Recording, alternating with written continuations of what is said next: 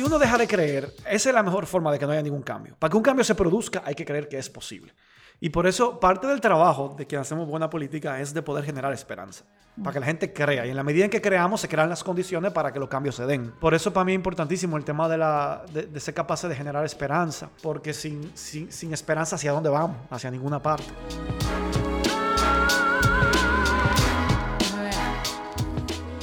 Hola amigos y amigas que nos escuchan. En este episodio conversamos con José Horacio Rodríguez, político activista y diputado de la circunscripción 1 del Distrito Nacional de Santo Domingo por el partido Alianza País.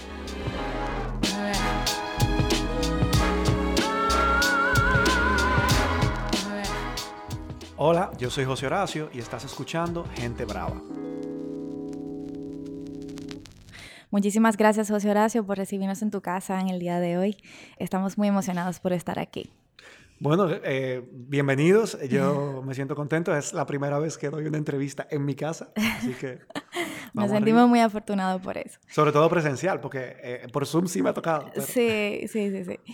Eh, José Horacio, a un año de gestión has expresado que han sido unos meses bastante intensos, pero que te ha pasado rápido. ¿Lo has disfrutado? Sí, claro que sí. Ojo, disfrutado no quiere decir que todo haya sido divertido. Claro. Pero mm, me lo he disfrutado muchísimo. Esto era un sueño en algún momento de mi vida y, y ahora es una realidad. Y uno tiene que, lo que costó tanto trabajo, tanto esfuerzo y tanta lucha, valorarlo. Y yo lo, lo, valoro muchísimo, lo aprecio, disfruto mi trabajo, me apasiona eh, lo que hago. Y claro, que lo disfruto no quiere decir que no hayan habido días difíciles, claro. Eh, que, que puedan ser muy frustrantes.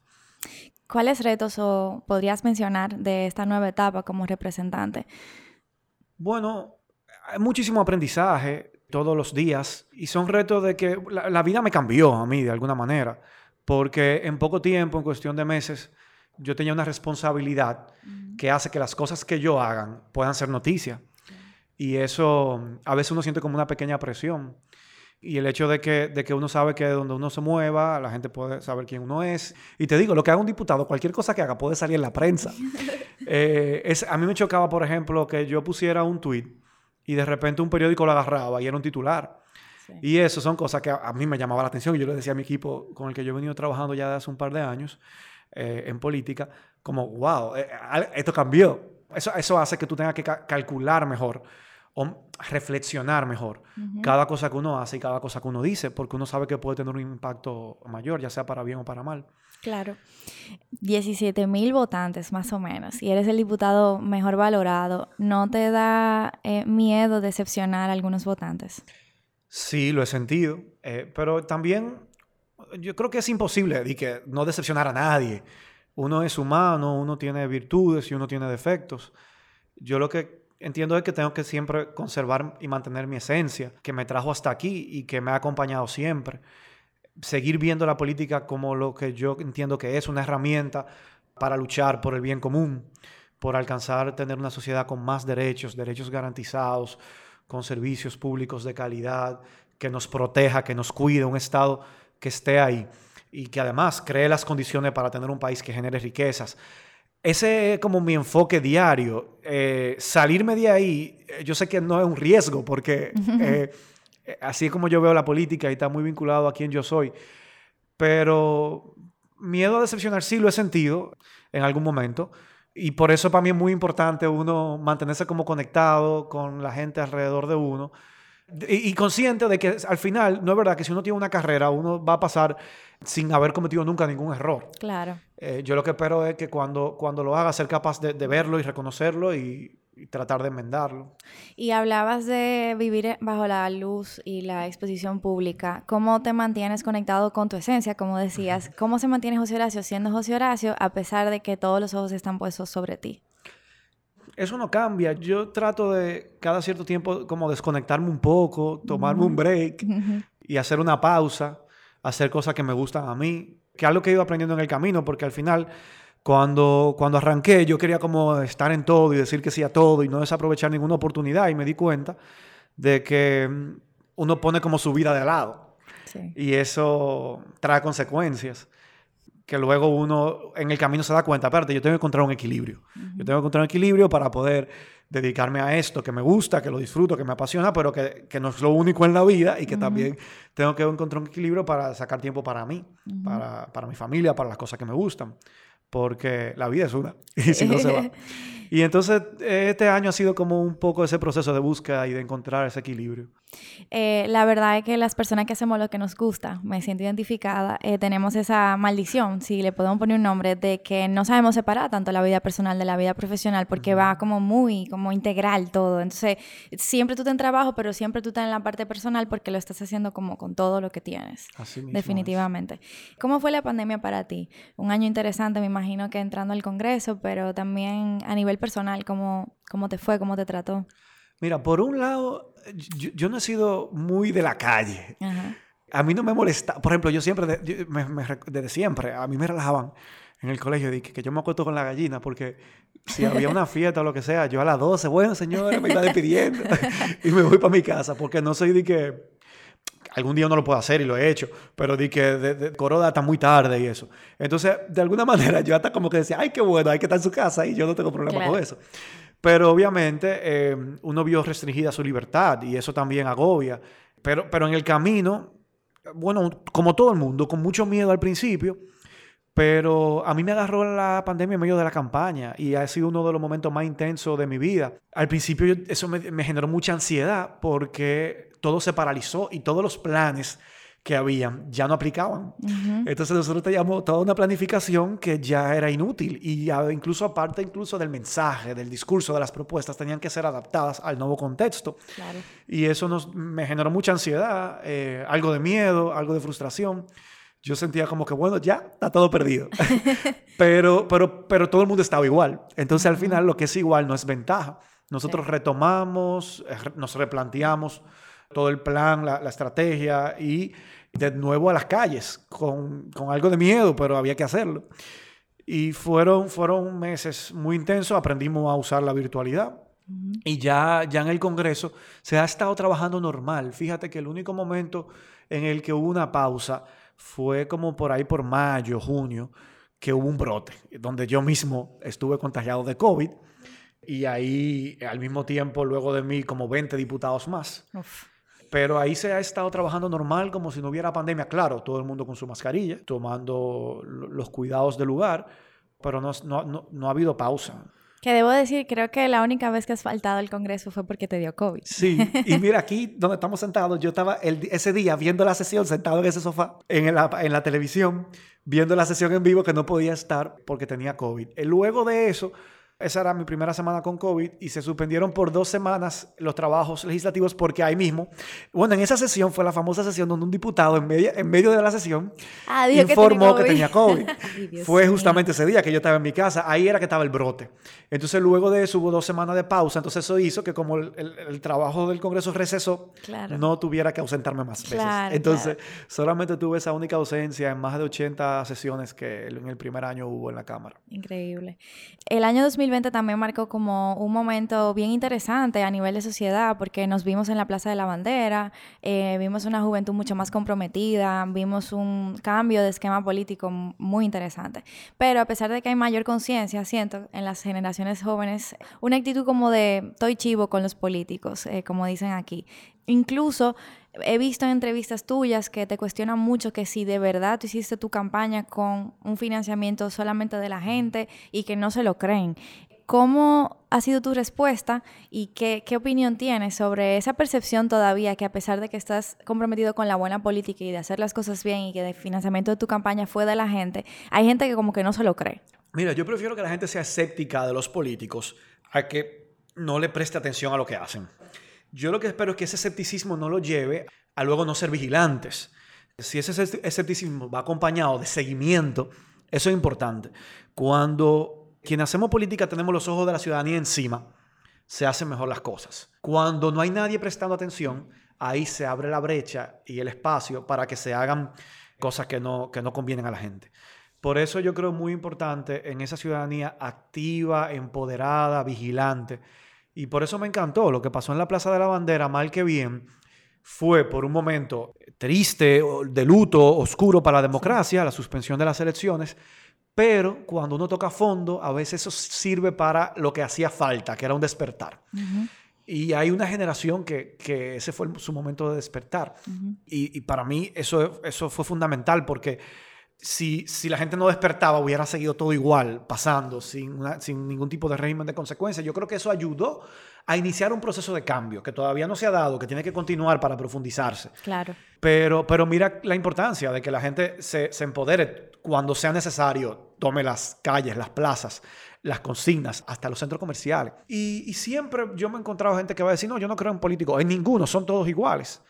Pero yo pienso que con las acciones con nuestro accionar, sobre todo una nueva generación, la nuestra, que ha entrado a la política, tiene que tratar de desmontar esa idea.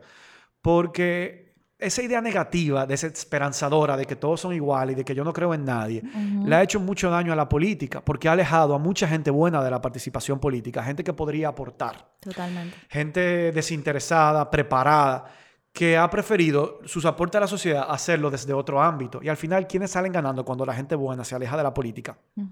Salen ganando quienes no quieren que ocurran los cambios, quienes le conviene que la sociedad esté tal cual como está hoy. Porque la única herramienta de cambio profundo y estructural en una sociedad es la política. Hay otras herramientas de cambio, pero cambios puntuales, específicos, pequeños. Pero cambios a gran escala, estructurales, sistémicos, se dan desde la política. Y cuando le dejamos la política a quienes no tienen principio, a quienes no tienen valor, a quienes no tienen formación, es un círculo, un círculo vicioso, porque entonces tú le dejas la política a esa mala gente y esa mala gente te da más elementos para que con su accionar nadie crea en la política. Y entonces así la sociedad se mantiene igual, nada cambia, todo sigue, todo sigue igual. Por eso yo creo que es una estrategia que le ha funcionado bien a mucha gente y es una estrategia del neoliberalismo, el de, el de criticar a la política y desacreditarla. ¿Para qué? Para evitar los cambios. Y, yo creo que nosotros tenemos el reto ese, de, con nuestra conducta, con nuestro accionar, demostrar que sí se puede hacer buena política. Y ya está en la gente en asumirlo, en creerlo o no. Eh, yo creo que también se puede hacer política no solamente eh, optando por un cargo electivo, porque hay mucha gente que tiene el escepticismo, por ejemplo, y me siento identificada con hacer política partidaria, estar en un partido, luego pasar por una decepción, como he visto en generaciones pasadas. No sé, mucha gente se sentirá de esa forma. Sí, pero que eh, para mí es un proceso como de mejora continua y constante. Mm. Eh, nunca vamos a llegar a un estado en el que diga, que esta es la sociedad perfecta, ya todo funciona bien y todo está bien. No, las cosas pueden siempre estar mejor o pueden estar peor. Y eso va a depender de la gerencia y la gestión política en ese, eh, de turno. Y si uno deja de creer, esa es la mejor forma de que no haya ningún cambio. Para que un cambio se produzca, hay que creer que es posible. Y por eso parte del trabajo de que hacemos buena política es de poder generar esperanza para que la gente crea. Y en la medida en que creamos, se crean las condiciones para que los cambios se den. Por eso para mí es importantísimo el tema de, la, de, ser capaces de generar esperanza, porque sin, sin esperanza, ¿hacia dónde vamos? Hacia ninguna parte. Pero sí han habido decepciones en el pasado y, de nuevo, podrán seguirla habiendo en el futuro, pero eso no quiere decir como que no, que no hay hacia dónde ir, siempre, siempre habrá un camino. Vienes de una herencia eh, de tus abuelos y abuelas, bueno, abuelos, eh, paterno y materno, eh, que lucharon por un ideal de democracia. Sin embargo, tus padres no incursionaron en política. O bueno, en política partidaria tal vez, porque como decía anteriormente, se puede hacer política de muchas formas. ¿Cuáles fueron tus referencias políticas si no tuviste a tus abuelos porque, bueno, no estaban vivos cuando tú eras tal vez joven y tomaste esa decisión y tampoco, tampoco tuviste a tus padres como referencia?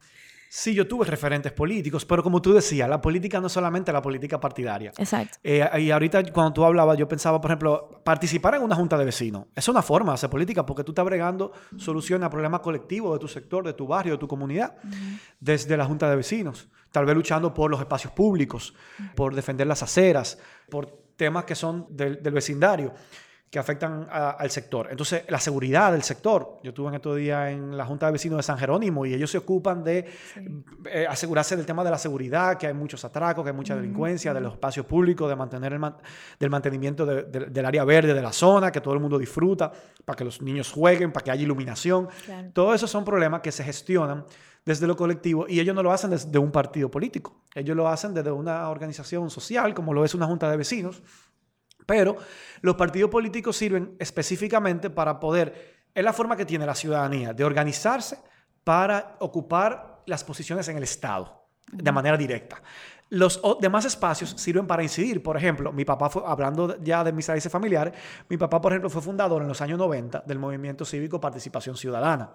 Okay. Que, y él fue coordinador general en, en, el año 2007, por ahí, de Participación Ciudadana y ha estado en varias ocasiones en su consejo ejecutivo.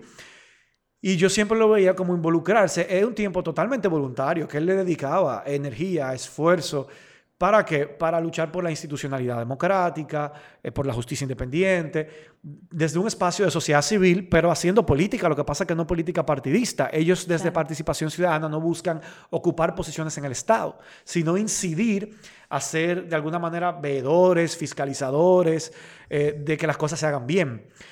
Y, y, eso es una forma de participación política que yo siempre vi presente en mi hogar. Mi abuelo, por ejemplo, paterno, que le tocó vivir en una época de dictadura donde no se podía hacer política. O sea, a menos que era apoyar al gobierno de turno, pero la política es esa posibilidad de disentir y esa posibilidad de, en un contexto democrático, con reglas de juego claras, poder luchar por el poder de manera civilizada. Y no había la posibilidad de hacerlo porque había un único partido y no se podía crear otros. Y eh, le tocó irse al exilio y para que haya democracia, tratar de derrocar la dictadura desde fuera y ahí dio su vida. Eso marcó mi familia. Mi papá nació en el exilio en Venezuela de padres dominicanos.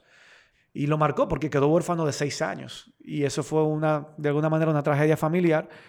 Y entender que lo hizo por la democracia, él perdió su papá, por los derechos de todo el mundo, para que haya libertad, para que haya libertad de expresión, libertad de circulación, para que la gente pueda elegir a sus gobernantes. Eso hizo que de alguna manera nosotros, yo y mis hermanas, siempre apreciáramos, valoráramos la democracia como algo que hay que cuidar, que hay que proteger. Mi, abuelo dio su vida por ello. Mi abuelo materno, yo sí tuve la suerte de disfrutarlo. Él en la época de la dictadura también era un cabeza caliente y estuvo preso. Llegó a ser torturado en la 40. Por suerte sobrevivió a la dictadura. Y, y, yo sí pude disfrutarlo. Y también fue de los fundadores de Participación Ciudadana y de la Fundación Testimonio, para mantener vivo el recuerdo de lucha contra la dictadura. O sea que sí, sí hubo referencias. Aparte de, esa herencia familiar, ¿hay alguna referencia de políticos, puede ser también fuera de este país, que te inspiren o que tú digas, tú sabes que me gusta como esa persona, ese accionar, eh, me inspira? Yo tengo un referente también familiar cercano, que fue la trayectoria legislativa de Minú, de Minú Tavares Mirabal. Porque, bueno, nosotros somos familia política. Ella estuvo casada con mi tío, y desde chiquito yo la veía en su accionar político y, la admiraba, siempre le daba mucho seguimiento mm. y la acompañaba. Yo recuerdo la primera vez que ella fue candidata a diputada en la circunscripción 1 del Distrito Nacional, yo tenía 12, 12 años, 13 años, y yo me acuerdo que a mí me gustaba ir con ella a los recorridos, a hacer campaña en los barrios. Y el día de las elecciones yo fui a votar con ella, yo tenía 13 años.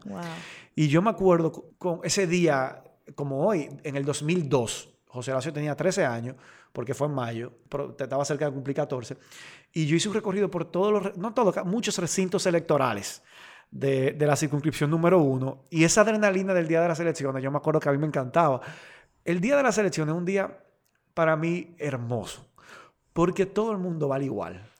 O sea, todo el mundo tiene el mismo poder, el mismo valor para decidir quién nos gobierna o quiénes nos, gobiernan. No importa que tú seas un frutero de la esquina o que tú seas un ejecutivo de un banco, tú tienes el mismo peso para decidir quiénes nos van a gobernar. Ese día yo pienso que la, igualdad, como la pensaron los creadores de, de estos sistemas democráticos, es el día de su máxima expresión. No importa cuánto dinero tú tengas en una cuenta bancaria, tu voz vale igual y tu, decisión que la del resto para decidir quiénes nos gobiernan y para mí eso es hermoso. Y por eso fue una tragedia cuando se suspendieron, porque fue como que un dolor hacia eso mismo que expresas. A ese valor, a ese valor de la democracia, era algo que nunca había pasado. Pero sí, yo te puedo mencionar a Minú como referente. De hecho, yo incursiono en la política partidaria cuando ella decide formar un nuevo partido que se llama Opción Democrática. Y ahí yo me entro a la política partidaria, a fundar y a formar ese nuevo partido, recorriendo todo el país, buscando firmas, abriendo locales, y así es como yo entro a la política partidaria, porque yo de antes venía en movimientos sociales y, algunos movimientos políticos, pero no partidos formalmente. Volvamos al Congreso. Llegas a la oficina 218 y qué sorpresa te encontraste que no te esperabas y que de verdad te quedó como, oh, ¿y esto? dentro del Congreso. Aunque para mí es un trabajo nuevo, yo conocía bastante de, la función del Congreso. Bueno, como abogado, eh, uno conoce el proceso de formación de las leyes y además, como me gustaba siempre la política, yo le daba seguimiento a los congresos, no solamente de aquí, del mundo, de España, de Chile, en los mismos Estados Unidos, del trabajo que se hacen. Pero así como de sorpresa, o sea, siento como que de alguna manera, aunque era siendo joven eh, y sin haber tenido experiencia, como que de alguna manera mi camino estaba destinado a llegar hacia allá y yo como que sentía que todo estaba más o menos como debía de ser. Quizá me sorprendo allá de la capacidad que tengo y que no sabía que tenía de poder conciliar con todo el mundo independientemente de las diferencias que podamos tener. Antes de, de llegar yo pensaba como que iba a ser más difícil poder intercambiar con personas que yo entendía que tenía diferencia muy profunda. Y he descubierto una capacidad que es importante para la política en espacios como ese, de concertación, de negociación en el buen sentido de la palabra. Y he descubierto que no importa que tú puedas tener diferencia muy profunda con alguien, conversando, hablando y en los diferentes temas que ya se, se tocan, descubrir que uno puede entender puntos de, en común y llegar a acuerdos. Y eso, eso ha sido un aprendizaje. Y yo creo que positivo. Eso hace que la democracia funcione. esa capacidad de poder llegar a acuerdo incluso con gente que tú entiendes que a veces eh, tiene diferencias muy profundas de la visión de la sociedad, de la vida, de los valores, del sentido de humanidad. Y sin embargo, hay otros aspectos en los cuales puede encontrar puntos en común y avanzar para lograr cosas positivas. Entonces eso, eso ha sido un aprendizaje. Y esa es la función también del legislador. La gente a veces no, como que te ve como representante, pero también un representante debe de saber mediar, porque si no, entonces, si no se llega a una mediación con esos grupos, pues entonces no vamos a llegar a ningún resultado esperado. Si uno es muy arraigado con sus posiciones, independientemente uno sepa que tal uno está del lado correcto de la historia, que también puede ser una definición bastante subjetiva, ¿a dónde vamos a llegar si no llegamos a, ese espacio como de acuerdo? Totalmente. Y eso me hace pensar también en el Código Penal, aquel código. Eres parte de la comisión bicameral eh, y en esa comisión está también el senador Antonio Taveras, senador de la provincia de Santo Domingo. En una entrevista recientemente, él hablaba de que el tema del código, él, él sentía que se había vendido como una discusión ideológica sobre las tres causales y sobre la discriminación hacia los grupos LGTBIQ+, pero que realmente hay mucho más que eso. Eso no es un debate ideológico más que otras cosas que podrían pasar dentro de la discusión del Código Penal. Yo creo que ahí hay una imposición de fuerzas. Eh, yo a veces siento que es como una demostración de que nosotros podemos imponer nuestra visión de sociedad y que esa tiene que ser la visión hegemónica y la que tiene que prevalecer, aunque haya una sociedad diversa con mucha gente que piense diferente. Y yo siento sobre todo que de grupos, sectores religiosos muy conservadores, porque yo sé de muchos sectores religiosos que no necesariamente entran en ese renglón. Claro. Pero sectores religiosos ultraconservadores que quieren que, como que una sociedad hegemónicamente ajustada a sus creencias y a sus valores, que son válidos, que deben tener cabida en la sociedad, pero que no son los únicos. Y una sociedad democrática, plural, debe dejar apertura y espacio para todo el mundo, con, la diversidad, no solamente del pueblo dominicano, del ser humano. Yo creo que hay una agenda antiderechos dentro del Congreso Nacional que mm, no desperdicia cualquier oportunidad para tratar de imponerse y está muy bien articulada, muy bien organizada y siempre atenta a cada cosa que pasa. Por el contrario, no hay una agenda progresista. Habemos legisladores progresistas, pero no estamos tan organizados, tan articulados, tan atentos como mm. están quienes tienen esa agenda antiderechos. Al final, la naturaleza de todo parlamento, de todo congreso, es esa diversidad, donde se contraponen las diferentes visiones y democráticamente se tiene que llegar a acuerdos. Y normalmente para llegar a acuerdos, cada parte tiene que ceder, como tú decías. Yo entiendo que en el caso de las causales, el grupo conservador que se opone ha sido incapaz de ceder. Porque los grupos progresistas, las feministas, creen en su derecho a decidir, porque a su autonomía, porque su cuerpo les pertenece y a poder decidir cuándo y cómo tener un hijo. Y por tanto creen en el derecho a abortar cuando lo consideren por decisión propia. Y han cedido. Han cedido y han aceptado tres causales que ponen en peligro su vida, su dignidad, su integridad personal. Han cedido. Pero quienes se encuentran en el extremo opuesto de la sociedad, que, que, no están de acuerdo con ninguna forma de aborto y que entienden que debe ser penalizado y apresada una mujer que decide hacerlo, no han cedido un ápice.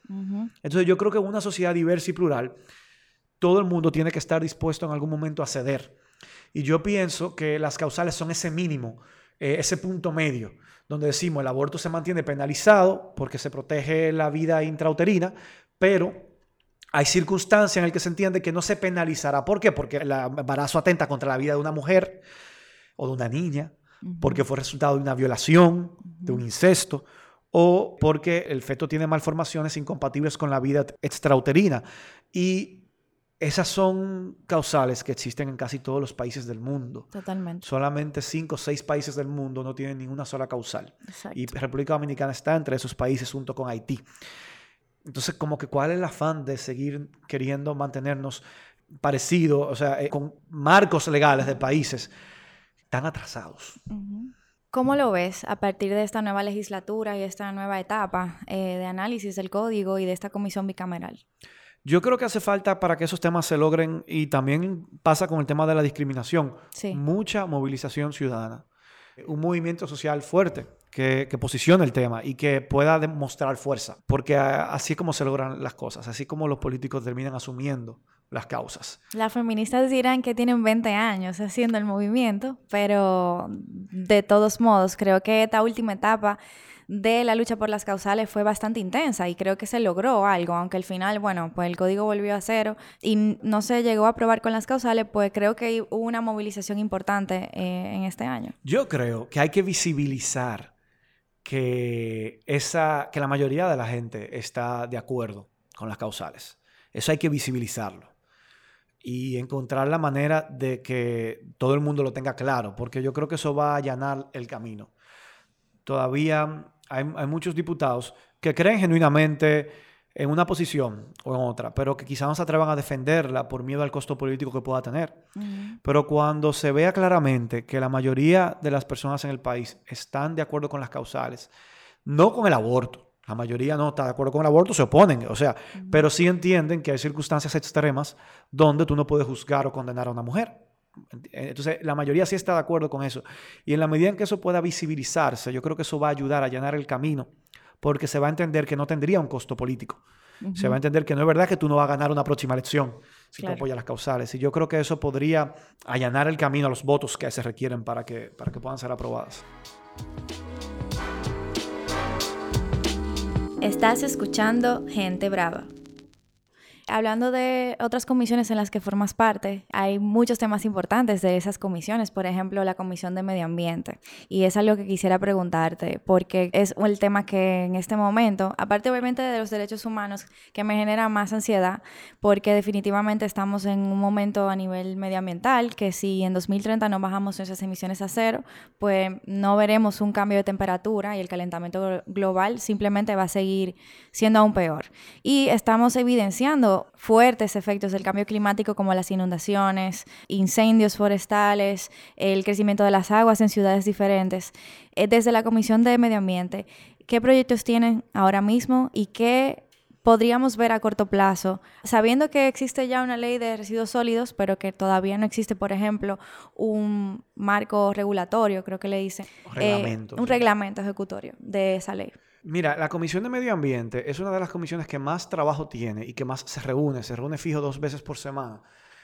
Pero la mayor parte del trabajo que se conoce allí es el conocimiento de resoluciones. Mm. ¿Qué son resoluciones? Son como solicitudes o pedimentos que hacen los diputados, que la Cámara aprueba, pero no tienen ningún efecto vinculante, no son de obligatorio cumplimiento. Es como una sugerencia que se hace. Y la mayoría de las resoluciones están dirigidas al presidente de la República solicitándole algo. La Comisión de Medio Ambiente tiene muchísimos descensos pendientes a lugares y zonas del país donde se han denunciado que se están destruyendo los ecosistemas. Uno de los descensos que tenemos pendiente, por ejemplo, es a las cuevas del Pomier, donde hay una actividad minera muy, muy, muy próximo a las cuevas del Pomier y que han destruido, se ha denunciado que han destruido ya varias de las cuevas, con un patrimonio histórico único en el mundo, de las pictografías y petroglifos de civilizaciones que ya desaparecieron. Eso es un patrimonio de la humanidad, que ni siquiera es de los dominicanos, es de toda la humanidad. Y por un negocio de extraer, me parece que caliche en esa zona, nosotros estamos perdiendo algo que es propiedad de toda la humanidad. La comisión, te digo, tiene, de medio ambiente tiene mucho trabajo. La mayoría se concentra en resoluciones y una de mis frustraciones es que al final esas resoluciones, como no tienen ninguna fuerza vinculante, dependen, es como un deseo de voluntad de la Cámara donde dice ah, que solicitamos al presidente de la República que instruya al ministro de Medio Ambiente para que detenga las actividades mineras o que investigue la validez de los permisos de extracción de materiales próximos a las cuevas del Pomier. O la mayoría de resoluciones están muy vinculadas también a la falta de agua. Pero yo entiendo que, que no están correctamente enfocadas porque en este país, en todas las regiones, en todos los pueblos, sobre todo en las zonas rurales, hay escasez de agua en la capital también. Y una de las amenazas del cambio climático es la capacidad que nosotros vamos a tener de producir agua. Exacto. Porque eh, se prevé aumento de las sequías. Y entonces esas resoluciones piden construcciones de acueductos en todas las zonas del país. Los diputados, por ejemplo, de Puerto Plata piden que para el municipio de Maimón se haga un acueducto porque hace falta el preciado líquido. En Sánchez Ramírez, en el municipio de Zambrana, en, cerca de Cotuí, piden... ¿Tú no eras de por allá? No. Eh, piden, no sé por qué, piden que se, se haga un acueducto porque hace falta el preciado líquido. Y eso está lleno de resoluciones pidiendo acueductos. En Santo Domingo Norte, en Villamella, que es uno de los centros urbanos más grandes de la ciudad, pegado aquí al Distrito Nacional. Pero yo lo que digo es que tú puedes tener un acueducto, pero si no hay agua, el acueducto sirve para llevarte el agua a la casa. Claro. Entonces nosotros deberíamos enfocarnos en cómo vamos a poder garantizar la capacidad de producir agua. Y el agua se crea en los bosques, con los árboles, preservándolos, cuidándolos. Para eso tenemos que combatir la deforestación. Para eso tenemos que cuidar nuestras áreas protegidas. ¿Y qué ha estado pasando durante los últimos años con nuestras áreas protegidas? La hemos estado destruyendo y hemos estado haciendo concesiones. Ah, no, porque aquí hay materiales que se pueden explotar a nivel de la minería. El agua vale más que el oro. El oro podrá ser carísimo, pero sin agua no hay vida. Y nosotros por eso tenemos que ser celosísimos. Yo siento que en el discurso todo el mundo defiende el medio ambiente, todo el mundo dice que el medio ambiente es lo más importante, pero en la práctica no se aplica, no se ejecuta. Da muchísima brega que se apruebe declarar Loma Miranda Parque Nacional, donde nacen varios ríos. Da una brega del DIACH. Esa, esa, ley llegó a la Comisión de Medio Ambiente y perimió. Nosotros pedíamos, se acordó que íbamos a un descenso y el descenso nunca se hizo. Ahora se reintrodujo, yo espero que en esta legislatura sea aprobada. Una ley sí es de obligatorio cumplimiento, diferente a una resolución. Y declarar un área donde hay eh, una fuerte vegetación, bosques y donde nacen, eh, nacen ríos, eso garantiza agua más que un acueducto. Claro, el acueducto también es importante porque permite que el agua llegue al hogar. Y eso así que está accesible. O sea, todo el mundo cree que teniendo el acueducto vamos a tener acceso al preciado líquido, destruyendo los parques nacionales, dando más concesiones mineras.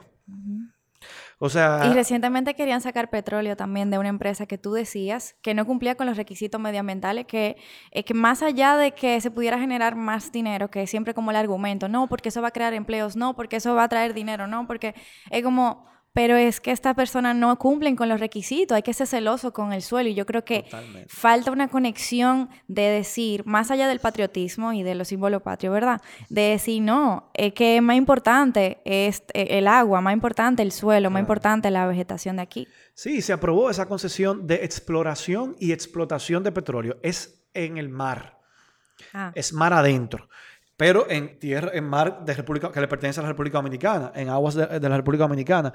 E, e, es un tamaño enorme, va desde San Pedro de Macorís hasta Jaina, todo el litoral sur, sur toda la costa.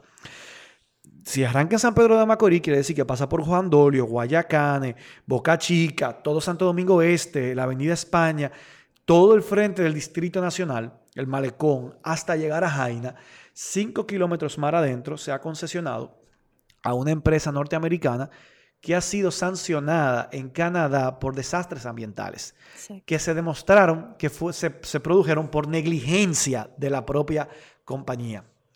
O sea, que no fue de que, ah, que se pudo haber evitado si ellos hubieran hecho el mantenimiento del lugar, de los oleoductos y todo lo demás. Y tuvo que pagar una multa multimillonaria y finalmente salir de Canadá. Y a esa empresa nosotros le hemos dado la concesión de que frente a nuestra costa, frente a nuestro malecón, puedan explorar y explotar petróleo. Esas actividades de exploración solamente hay que hacer unas detonaciones debajo del mar para explorar petróleo y gas natural, que solamente las detonaciones provocan las muertes de muchas especies marinas, de la, fauna eh, marina. En un momento en el que ya los océanos están sufriendo bastante. Bastante. Eh, y en un país que uno de los principales atractivos que ofrece son sus playas. Pero esa exploración, esa explotación después también conlleva la, muerte de toda la fauna, eh, la flora marina los corales. Eh, y cuando se destruyen los corales, se terminan destruyendo también las playas. Así es. O sea que la amenaza y el peligro que eso representa puede ser mayúscula. Sin embargo, eso se aprobó. Nosotros alertamos, fuimos a la Comisión de Asunto Marítimo. En el Pleno alertamos. Cinco diputados votamos en contra de ese contrato. Yo espero que no traiga esas consecuencias, porque al final amo mi país y, no, no, quiero tener que decir tenía la razón. Eh, espero no tenerla. Espero que eso no llegue a, un desastre. Pero hay que tener los ojos encima. Claro. Pasando a otra de las comisiones que también eres parte, la de trabajo, eh, recientemente vimos una alza en los salarios que fue bastante criticada porque si bien es cierto que el presidente lo anunció, muchos sectores criticaban que los sectores como zona franca, turismo y construcción, que en pandemia incluso, específicamente el de la construcción, siguió generando muchísimos ingresos y que esos sectores no aplican para esos aumentos de salario cuando son de, las, eh, de los sectores que generan más ingresos en el país. ¿Es cierto que ha sido un aumento o ha sido como calculado de una forma en la cual vemos como un 24% de aumento como gran cosa, pero al final del día en la práctica no lo es? Bueno, hubo, un, hubo niveles de aumento. La pregunta es, eh, o sea, hay que medir el salario real, porque la devaluación del peso, el, aumento del costo de la vida, se traga el aumento. Entonces, al final, eh, por eso se mide en términos de salario real, más que el aumento específico. Ese es uno de los principales problemas de este país, los bajos salarios. Gente profesional, preparado, que salen con unos salarios bajísimos. Ah, bueno, del, sector privado te dicen, el problema también es las pocas competencias con las que sale un profesional. Entonces es un problema complejo. Mejorar la calidad de vida del pueblo dominicano, es más, hasta combatir la delincuencia y la criminalidad, un país más seguro, pasa por mejorar los niveles salariales. Yo pienso que eventualmente la meta que nosotros tenemos que plantearnos como país y tenemos que diseñar un plan de cómo vamos a llegar hasta allá, porque eso no, no se puede lograr de un día para otro, es que ningún salario mínimo debe ser inferior a la canasta básica familiar. Totalmente. Porque cualquier trabajo que existe es porque se necesita. Y toda persona tiene derecho a vivir con un techo, con una alimentación, cualquier trabajo que tú necesites debe garantizarte poder vivir. Y para vivir, el mínimo que se necesita es el precio de la canasta básica familiar, que hay diferentes escalas de canasta básica. Entonces yo pienso que ninguna labor que sea necesaria para la sociedad puede ser compensada con menos del salario básico, porque si no tú le estás diciendo es pasa hambre, vive en pobreza. O ve a buscar lo que te falta de la, de la peor forma. Exacto, cómo va a buscar lo que le falta. Entonces yo pienso que el primer paso debería ser, la canasta básica familiar anda ya casi por los 35 mil pesos. Normal. El primer paso debería ser que ningún salario deba ser eh, inferior a por lo menos el 50% de la canasta básica familiar, porque sería quizá muy ambicioso hablar del 100%. ¿Por qué? Porque tú digas, bueno, dos personas adultas en un hogar una pareja con un salario básico pueden completar la canasta básica familiar. Estaríamos hablando de 17.500 pesos, pero aquí hay todavía salario de 10.000 en el sector público. Y Ese aumento sería de un 70%. Claro, y tomando en cuenta que hay muchas familias monoparentales, que es muy común en República Dominicana ver familias que no tienen a los dos cuidadores juntos. Entonces solamente hay una sola persona con toda la responsabilidad, que usualmente es mujer, y usualmente tiene una brecha salarial mucho mayor que con sus contrapartes eh, hombres.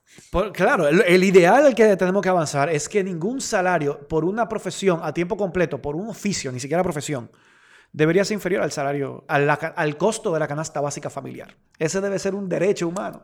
Claro. ¿Entiendes? Ese salario mínimo digno. Pero el punto de partida no debería ser nunca inferior a ese.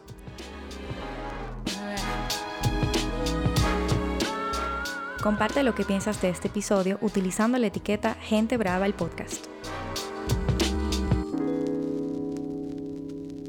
¿Qué opinión tienes sobre este tema del transporte que nos afecta a todos, tú como representante de la C1 del Distrito Nacional? Yo entiendo que la única manera de poder solucionar el problema del tránsito es, bueno, es, multifactorial, pero principalmente ofreciendo alternativas de movilidad y colectivas. O sea, transporte público eficiente, de calidad, digno. Eso es fundamental. Todos los países desarrollados, así es como pueden abordar el problema del tránsito. Eh, aquí se ha optado por una solución individual y esa solución individual agrava el problema. Claro. Es insostenible. Si para podernos trasladar de un punto a otro de la ciudad todo el mundo tiene que tener un vehículo, no vamos a caber nunca, por más vías que agreguemos, por más carriles, por más elevado, por más túneles, es insostenible que cada habitante de la ciudad tenga un vehículo privado. Claro. Eso no, no, no aguanta. ¿Qué es lo que queremos lograr? Que la gente no necesite tener un vehículo privado, que lo use quizá para salir fuera de la ciudad, para si va a salir en la noche, un fin de semana, pero no todos los días, para ir a su trabajo, para ir a estudiar, para las actividades obligatorias que tiene que hacer cada día.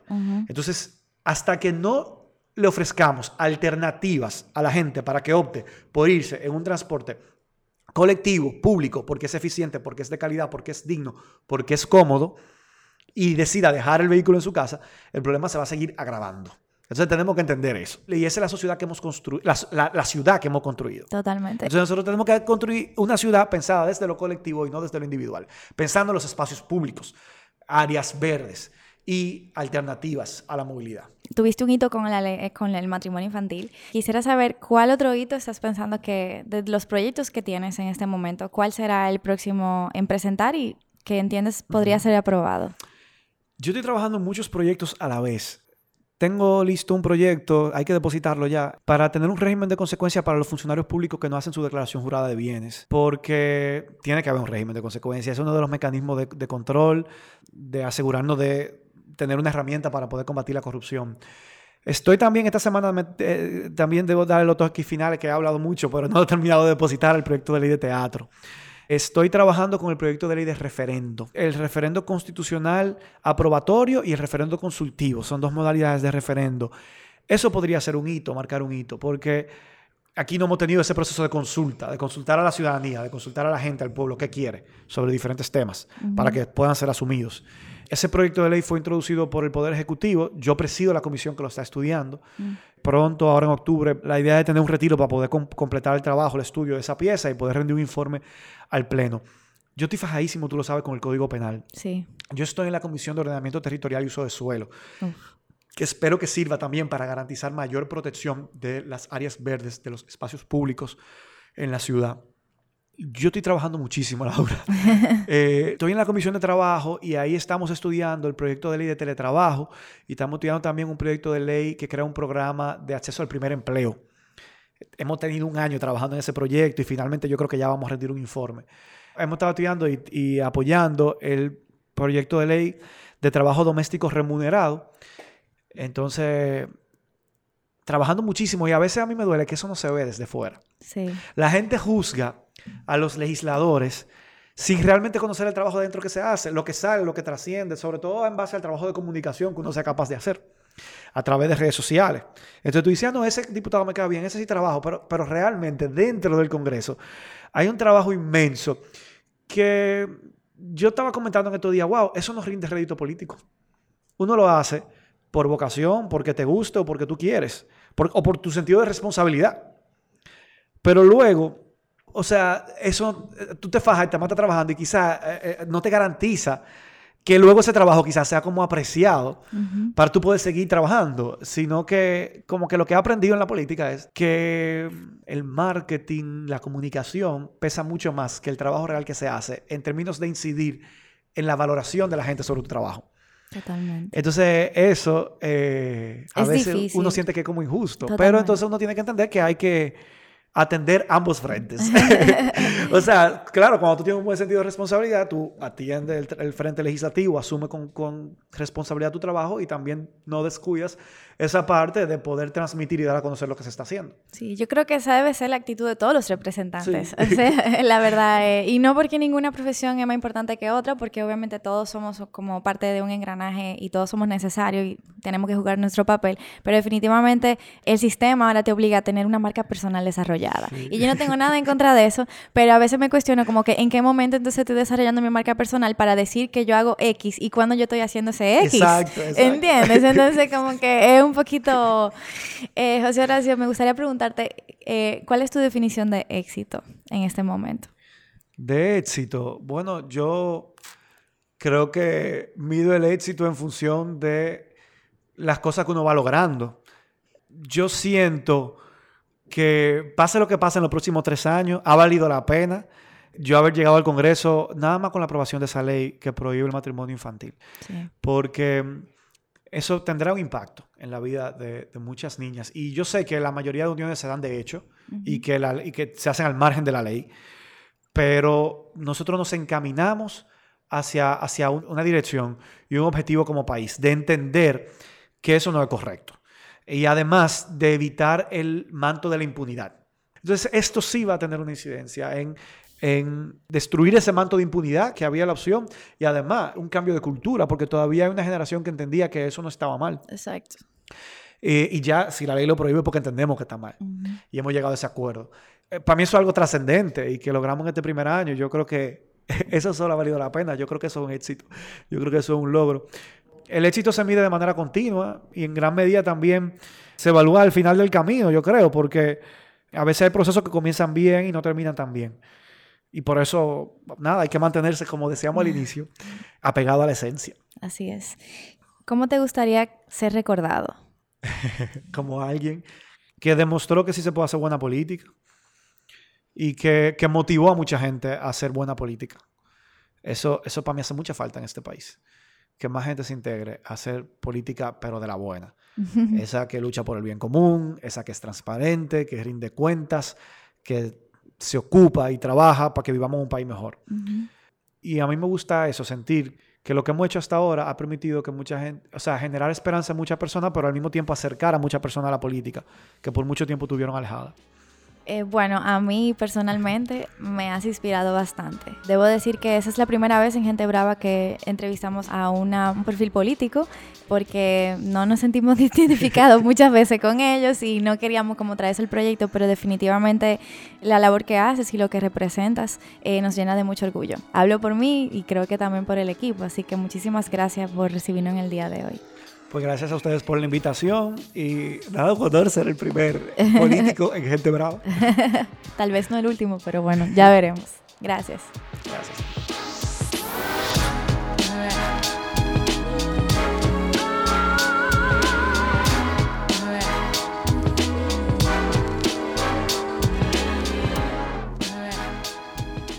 Gracias por escuchar. Gente Brava es una plataforma de contenidos en formato podcast independiente de República Dominicana y con tu apoyo podemos seguir creciendo y producir y grabar más contenido.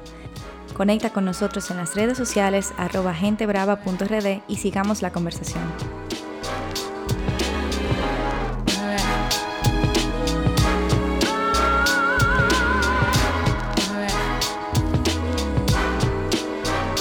Yo soy Laura Castellanos y estás escuchando Gente Brava.